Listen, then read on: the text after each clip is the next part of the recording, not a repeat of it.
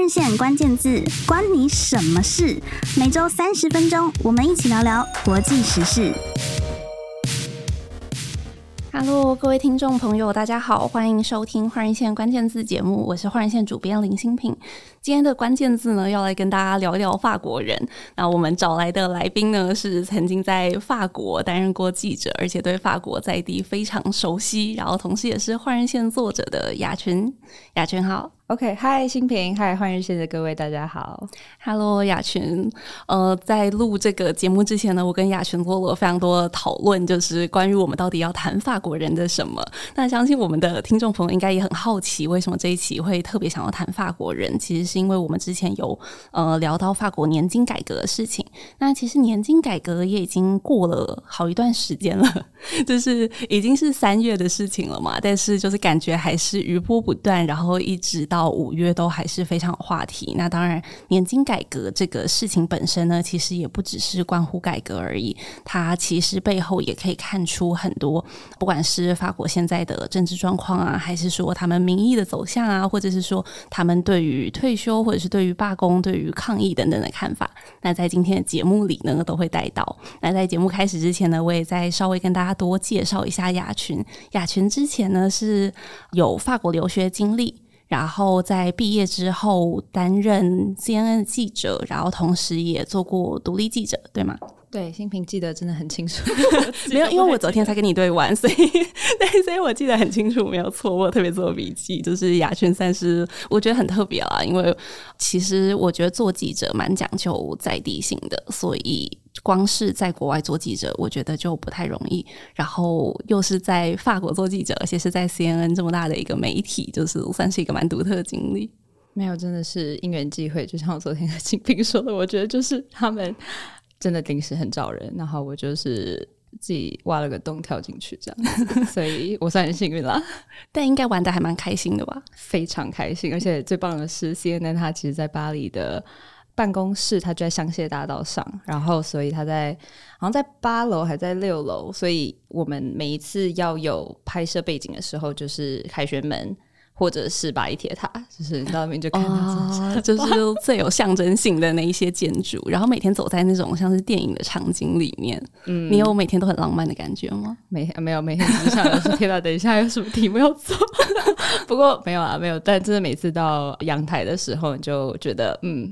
真的很爽，不过其实对面就是 BBC，然后还有 New York Times，其他都在。其实媒体都在，靠的蛮近的。嗯嗯嗯，对啊，因为大家取景都想要就是怎么棒的法国，非常。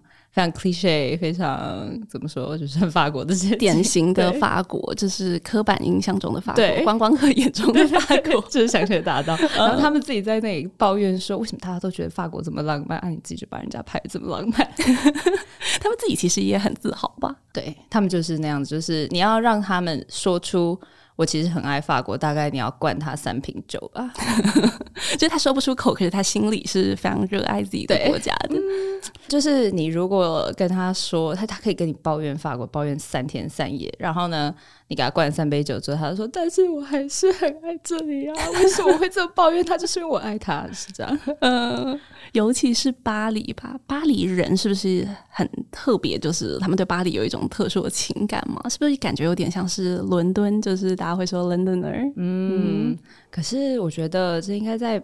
每一个大城市都这样，就像我回到台北才知道，原来这地方人家叫它天龙国。我想这什么东西？哦、对对 对，所以我觉得对巴黎人、法国人就会说，哦，法国就两种人，法国人跟巴黎人这样子。嗯、所以，啊，理解理解，对，对，对、呃，真的是每个地方都有类似的事情。雅泉之前也是在巴黎读研究所的。对，我在巴黎的叫做 Sciences Po，中文应该叫做、嗯、中文叫做巴黎政治学院，或者是刚刚雅群有讲到另一个翻译，可能是巴黎的政治高等学院。嗯，对，我在那边读研究所，我读大众传媒还有国际关系。嗯，这是一间非常非常有名的学府，对吗？对，你要说有名的，有一些人听到会直接翻白眼，有一些人就会觉得嗯还不错。哦。有名是事实嘛，对不对？算是一个，对对对。因为我在之前就是来之前，我还做了一点功课，就是稍微查了一下，说到底这所学校是怎么有名，然后就发现说，哎，就是蛮多政治人物都是从这所学校毕业的，包括现在的马克宏，以及在之前的总统啊，嗯、然后还有包括很多议员，其实也都是这个学校毕业，算是一个。政治明星的摇篮吗？可以这样说吗？对，真的就是这样。所以也就是因为为什么这样啊？有一些人听到就会翻白眼，就是觉得就是说，它就是一个精英的学校。那其实很多人他们就是从 Sciences Po 毕业之后，他们会去到另外一个地方叫 Anna，那个地方其实才是真正让这考进就是政治圈的、嗯、呃另外一个学府。对，但 Sciences Po 你说他是政治人物的摇篮，百分之百正确。呃，雅璇后面提到的那个我也有看到，它是中文是叫做公共行政学院之类的吗？对，如果照译翻应该是这样。嗯、对，所以就是呃，基本上很多法国人他们会想要进 Sciences Po，那其实他们的目标就会是 Anna，当然也有一些其他的，嗯嗯，叫做 Economia supérieure 或者是之类的，但是他们就会是专攻呃人文社会这条线，他不能直接读 Anna，一定要。就是从嗯学院去衔接，当然可以直接读 Anna，但是呃，其实我觉得就有点类似，不能说保送，但是呢，你进到 Sciences Po 再去读 Anna 的，因为法国人他们其实至少我在遇到，因为我去读研究所的时候，只有法国人他们是最年轻的，他们真的就是大学完了之后就马上去读研究所，所以遇到的法国人可能真的都是二十出头不到。之类的，嗯、然后你遇到的其他国际学生，那当然就 range 很大，就是从二十二、二十到三十几都有。但是就是法国人的话，嗯、应该很少人会直接从高中去读到 ENA。这个的话，你的历练是要非常非常特殊，或是非常特别。哦，原来如此。那雅轩可以再多跟我们介绍一下 Science p o r t 这所学校吗？就是为什么他会就是这么多的政治人物都是从这里出来的？它有什么特殊的传统，或者是有什么样的特色吗？哇，特殊的传统哇，真的是很多。但是，嗯，就我去读 Science p o r t 的时候，因为其实我是当时是先从交换学生开始。读完大学才去，但是当时嗯，教完学生我就发现，哎，其实来到这里，他跟我之前听到的法国的刻板印象不太一样，就是说法国很排外。可是这所学校应该就是它有一点点像是欧洲政经学院，它有非常多的国际学生。嗯，然后其实遇到的法国人，他们的英文说的都非常非常的好。传统上来说，可能我遇到的法国人，他们的家世背景都算是非常，不能说非常的优渥，但都是来自颇有学历的家庭，嗯、可以这么说吧。因为他们也是蛮骄傲，就是如果说父母是教授，或者父母是医生、是律师等等之类的，其实都是还蛮正常。有很多人的背景其实就来自政治背景哦，政治世家。嗯所以其实法国人要考进这所学校确实是不太容易。那国际学生的话，也是绝对是在法国里面是最多的。嗯、然后呃，遇到很多人，他们也确实是以要进政治圈为最终目的，这样子。嗯，嗯，或者是不一定是真正意义上的政治圈，但他们就是想要呃留在法国社会。为社会服务这种感觉，为社会服务感觉是很有那一种就是知识分子的责任感嘛。对对对对，非常嗯，我觉得他这几年来，尤其他这几年来，他的氛围，我遇到法国人，他们的氛围其实他们非常的左派，呃，欧洲左派，但其实他们来自的家庭背景都还算是非常的舒适，所以可能有一些人他们会。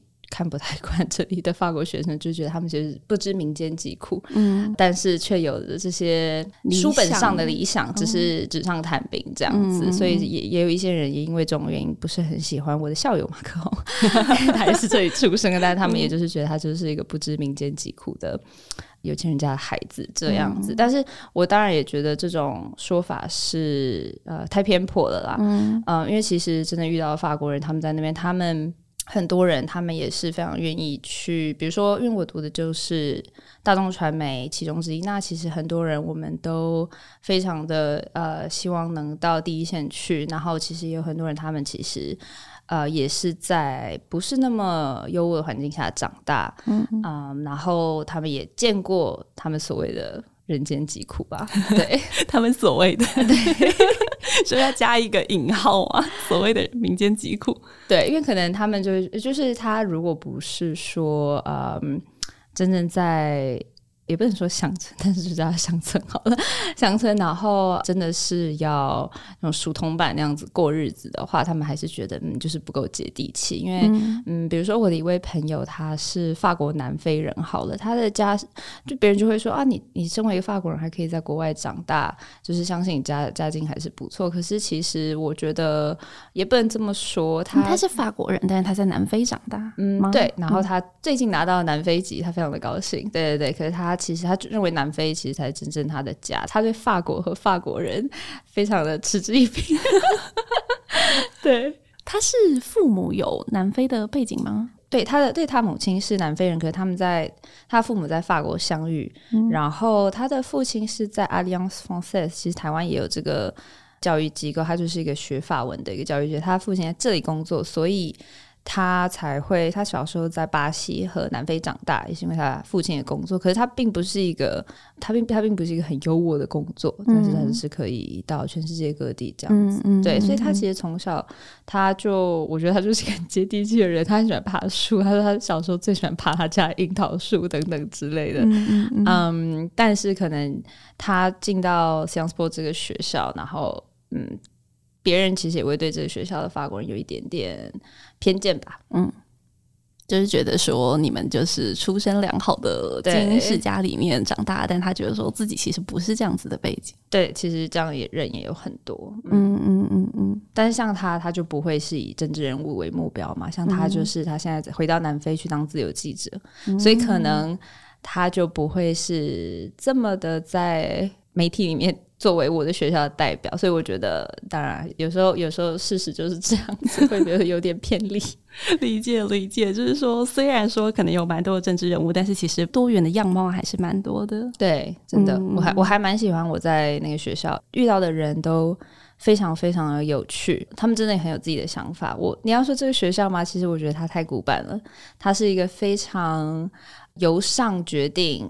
学生命运的感觉，我其实非常不喜欢。可是在这里学遇到遇到的学生，真的非常非常优秀。他们绝对是我在，甚至比我以前在美国遇到的人都还要让我觉得惊艳。对，就是很有自己的想法，也有自己的理想，对，而且会积极去实践吗？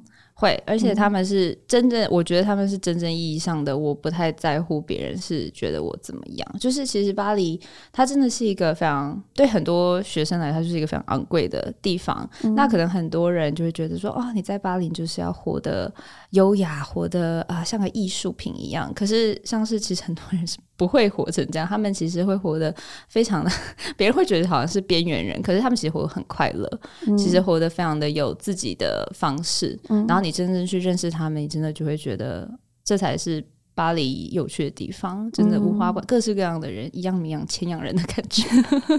虽然他们不太痴迷，单纯的以这种活出自己的风格、活出自己的主见来说的话，马克宏算不算也是其中一种？哦，我觉得，我觉得可以。而且，当然，因为我跟他辈分上的一些差别，所以我不能说我完全能够理解他是在什么样的环境下长大。可是，真的可以以在三十九岁。然后以一个在法国这么重视传统的政治圈里面这样子脱颖而出，其实真的非常非常，嗯、我相信他打了非常非常多的的仗，嗯，才走到那一步。嗯嗯、然后，呃，我我也知道他当时上任的时候，他最喜欢讲的就是他和他的老婆 Bridget 的一些。佳话吗？还是一些事情？对，就是他就是因为这个，所以广为外媒所知嘛。当时在他二零一七年刚上台的时候，嗯、大家就是在去呃想要认识这个总统的时候，大家就是很常就是讲到这些其实没有非常相关的事情。是，对对对。可是我觉得他真的是，虽然法国人大部分都对他很有意见，其实甚至是我深交的朋友也是，但是因为我看他的角度，就是是以完全是一个外国人的。角度来看，看他说他到底能把法国带到什么样的地方。那其实法国，我觉得在他之前，其实是有一个蛮，他是一个蛮安于现状的一个国家。嗯，就是不管是他的前身啊，萨科齐啊，或者是乌龙，他们，嗯，你说政绩吗？我一我一个也想不起来。我只知道萨科齐他也有过年金改革这东西，但是政绩嘛，我真的一点都想不起来。这可能没有推到底是吗？尤其是年金改革，真的，我真的一件事情都想不起来。但怎么说，就是呃，尤其是我刚到法国的时候，我就有感觉到，对，在这些地方生活它，当然它它特色可多了，我也我一时半会儿说不完。但是确实，当我到，因为我之后有到呃欧盟去做一些记者的工作，而、不是欧盟，就是比利时的布鲁塞尔，就是欧盟本部那边，所以就可以很深刻感觉到说，德国的影响力其实。真的还是最大的。虽然说法国是名义上的第二名，可是他们的差距非常非常的大。那我觉得他是非常的有野心的，但野心这个词在法文里面可能并不是一个特别好听的词。它有一点贬义吗？其实也不是说贬义，但是当你说一个人很有野心的时候，比如说，我觉得在像美国的社会，可能大家就会觉得啊，那这个人就是。向前看吧，就是向金钱看，他觉得这个人应该是一个非常所谓的成功人士。嗯、可是法国人其实对金钱就是非常的嗤之以鼻。虽然说大家都知道，就是没有钱你不能买面包，也不能买玫瑰，怎么办？嗯、可是法国人就是对金钱非常的嗤之以鼻。嗯，所以。马克龙他在政绩里面，在当总统以前，他就是 finance minister 而已，就他就是跟金钱挂钩，嗯，然后再加上他是 businessman 出身的，大家就是觉得说，为什么这个人会突然变成了法国的封面？嗯，就大家也很无法理解。不过以一个外人的角度来看他的话，其实他是有在做事的。我真的很希望我的法国人不要来听这个 episode，我真的好怕会来揍我。你讲中文，他们应该是也没有办法听了。搞不好，搞不好，拜托，不要不要有人拿去翻译，好怕。但目前我看到，就是外媒在报道这个事情的时候，我觉得可能也都称呃他的这个年金改革这件事情为他的算是政治生涯上面一个非常大的危机吗？嗯，对，因为应该说他的危机，应该是说，像我有和新平说，有一些人就觉得你为什么非要在这个时候改，嗯、就是。对很多人来说，这个事情是，比如说有一些去 protest 的人，他们可能并不是说这么深刻的厌恶这件事情，但是他们就是希望马克龙可以缓一缓，他可以静下来，其实去听民意。很多人其实对他不满，就是说他为什么感觉就好像是百米冲刺这种感觉，他们就是很不高兴这件事情。也有人就是说，就是马克龙，因为他两次总统大选的。对头都是这个勒雷彭勒雷雷彭，对对对，也翻勒庞嘛，然后或者是雷彭，马林勒庞，对，就是都是他。然后支持他的人，或者说不支持他，他们也都知道，就是说，如果说年金改革他这样子这么激进的做法，哈，以法国人来说算是蛮蛮激进的做法。他如果就因为这样子民意一直一直下滑，下滑到他下一次二零二七年的大选的话，那。下一个势必能够赢得大选人就是雷鹏，那他就会变成所谓的名流青史。名流青史，对 这可能不能说是名流青史，就是、这个算是 会变得遗臭千年的感觉嘛？对对对，就是他一下子就是把，因为他已经算是在法国人眼里就是 central right、嗯、那样子。那可是如果他从他现在这个 central right，然后他下一个就变成了所谓的极右派的话，那真的就是嗯。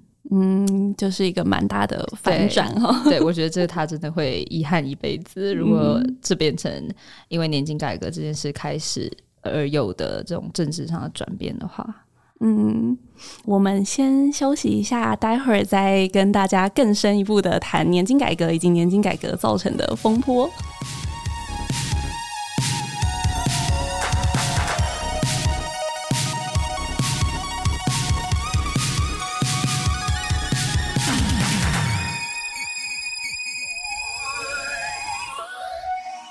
dejado 大家，我们重新回到节目现场。那呃，刚刚在我们上半集的节目当中呢，有跟大家讨论到法国人，但是算是属于那种比较知识分子的、比较精英型的法国人，他们到底是什么样的样貌、什么样的养成？那在下半节里面呢，我们会跟大家介绍的是，呃，在这样子的精英的执政之下，到底人民他们有什么样的感觉，以及呃比较基层的人民他们对于政府现在年金改革是怎么想的？那在开始之前呢，也跟大家稍微再简介一下这个年金改革。它是在三月十六号的时候通过的这个改革法案。那它主要的主张是要把法国人的退休年龄从六十二岁延长到，就是延后到六十四岁。台湾人听了可能没什么感觉了，因为台湾人可能觉得六十五岁退休，所以 就是六十二到六十四好像不是什么大不了的事情，那就不太理解说为什么为什么法国人这么的激动，这么的不高兴。确实，他这年金改，呃，可能可以可以稍微跟大家科普一下，到底是怎么一回事。所谓意义上从六十二到六十四岁，这个应该不是一个大事。然后呢，其实对可能真的一般白领阶级来说，也是一个非常正常的一个范围。但是，其实，在法国呢，嗯，可能有学法语的。大家们可能就会知道，呃，你在学法语的时候，常常就是学一个语法，然后他就会告诉你说啊，但是有这么这么多的特例。那其实法国它的年金制度也是这样子的，它其实最开始是在十七世纪中期的时候就立下了它最一开始这个年金。法规制度，制度对，嗯、那其实当时呢，因为大家可以想象，当时的工作环境和现在差非常非常多的，嗯、那可能需要的劳力就是人工劳力也是非常的多。嗯、那其实一直这样子的 exception 下来的时候，就有四十二个、四十多种不同的职业，他们就会有不同的退休制度，然后还有他们领到的劳保啊。嗯呃，是怎么样的？那马克宏呢？他想要改的这个年金改革，就是把所有人，就是没有这个所谓的四十多个不同的年金制度，他要把它所有统一，就是大家都是在六十四岁退休。嗯，这听起来好像似乎也没有什么太突兀的地方，但是其实对法国人来说，这个非常非常重视退休生活，而且认为他其实工作。这么多年，三十多年、四十多年，其实就是政府欠他，嗯，他就是欠他一个完美的退休生活。所以你要在没有任跟任何民意调查下合作，嗯、或者是说去聆听这些真正受到影响的劳工的对话之下，你要这样子一意孤行的去推行这个法案，这对很多法国人来说，其实真的没有办法接受。嗯嗯嗯，嗯，而且。就是要有提到说，马克龙他的背景其实对非常非常多人来说都是一个不知民间疾苦的形象，对，真的是不知民间疾苦的感觉。而且他其实二零一七年上任的时候，就有人戏称他说是他就是一个富人的总统，无时无刻都在为富人着想。不会去增加他们的税，呃，然后反而要从呃劳工身上去剥削等等这样子，所以他其实他一开始形象，他虽然很极力的要摆脱这个形象，但是。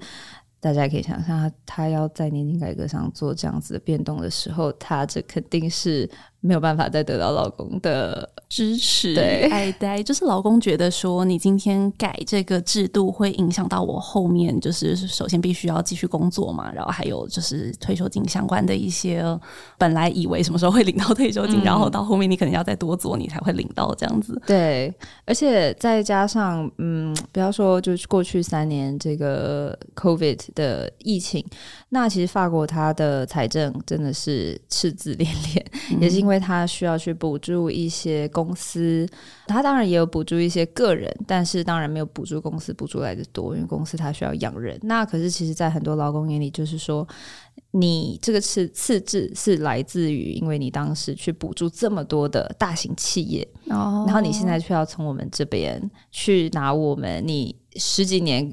前跟我们保证的退休金，然后呢，来补你这个次字，嗯、所以我我可以理解这些劳工他们的不满。嗯嗯嗯。而且这个法案它通过的时候有一个很大的争议，说它并不是经过议会，它是它动用这个宪法里面的权利，然后直接就把它签署过关，所以大家会觉得说你好像没有充分的倾听我们的意见，主要是这个原因。嗯、他要做这件这个决定，其实。在这件事情发生的前一个晚上，哇，真的是 法国那边就是大家吵得如火如荼，没有人知道他到底会怎么做。因为如果他要通过议会的话，他是需要两百八十七票的赞成票。嗯、那他其实他自己的 Party Renaissance 就是只有两百六十票。嗯，虽然有人就是说啊，OK，拿到二十多票可能不是那么的容易，但是绝对。不是不可能，嗯，可是马克龙他说真的，他年金改革这个东西是他上任很快，他马上就想要去执行的东西。嗯、他已经等了这么多年，其实他非常的希望，他非常的迫切希望这件事情可以赶快结束。那如果说他在议会上没有通过的话，那他其实就在月底前再去重新通过一次。可是这就会。事情就会拖很长，对，所有可能对法国有些了解的人都会知道，法国有一件事情永远不会变，就是慢。所以我相信马克龙他自己是心知肚明，所以他动用了这个他的对他的这直接快速通过法案的这个权利。其实，当然，也许他确实得到了他想要的这个最终结果，但当然他的付出的代价也是真的非常的大。嗯嗯嗯，所以三月底的时候才会有一个就是百万人的抗议活动，然后其实在，在就是抗议其实不断的都有嘛，然后一直到像现在五月了五一的那个时候又一波就是劳动节的抗议。嗯，对，劳动节抗议其实是呃每年都会有，所以每年都会有。那这一次就是再加上了这个事件，就更加的 对对对对，劳动节抗议是完全在意料之中，每年都会有，是吗？那每年的主题有没有不太一样？嗯，稍稍会有不同，但是其实因为劳工节嘛，那劳动节，呃，它的主题当然就是以劳工的权益为主，对对对。那当然今年就是搭上了这个年金改革的顺风车。那其实平常的话，就依然会是希望透过工会可以跟呃政府争取更好的劳工的权益等等之类的。嗯。我们经常听到，就是大家会说法国人非常的爱抗议，这个算是大家的偏见还是事实呢？事实，完全不用想。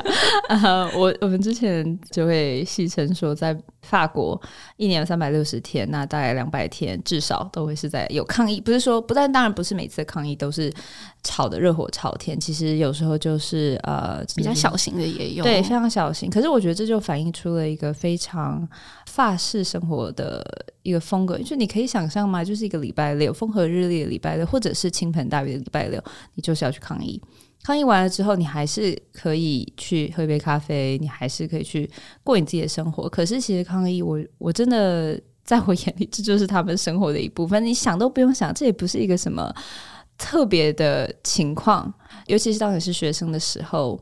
你去读了这么多的文献，读了这么多的新闻，你就是会知道说，要在一个社会里生活，就是有这么多的问题。嗯、那你总是会读到让你心潮澎湃，或者是 让你感到不公的事情。那周末就是一个可以让你来宣泄 这样子情感，原来是一种情感宣泄的过程。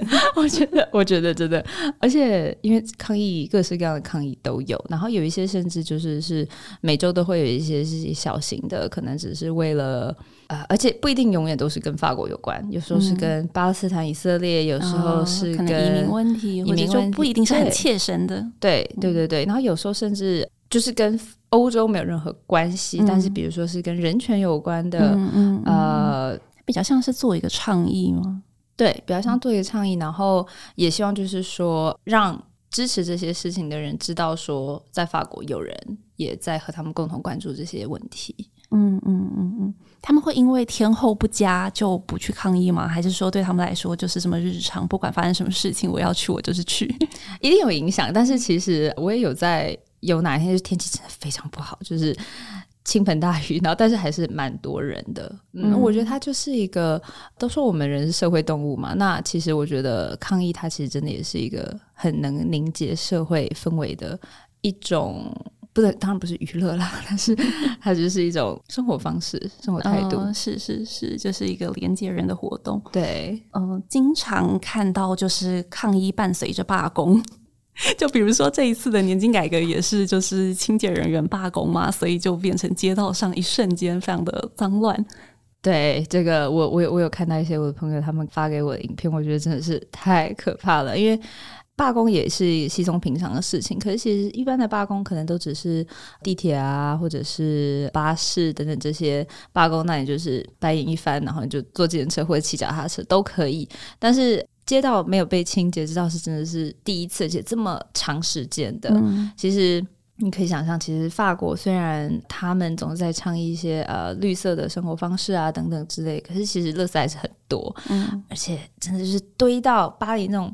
小到不能再小的那种古老的街上，你你就是直接就是在已经走不进去了，是不是？对，直接在垃圾中穿行，就是真的是蛮可怕的。但是他们也蛮蛮习惯这样子的一种表达方式，就他们并不会说哦，你罢工就是影响到我的权益啊，比如说你地铁罢工，那我怎么上班之类的。哦，大家当然会会不爽。他在就觉得很习以为常，就是觉得说，嗯、哦，今天真是不是一个好天，就是 早知道我早十五分钟出来了，我忘记这件事。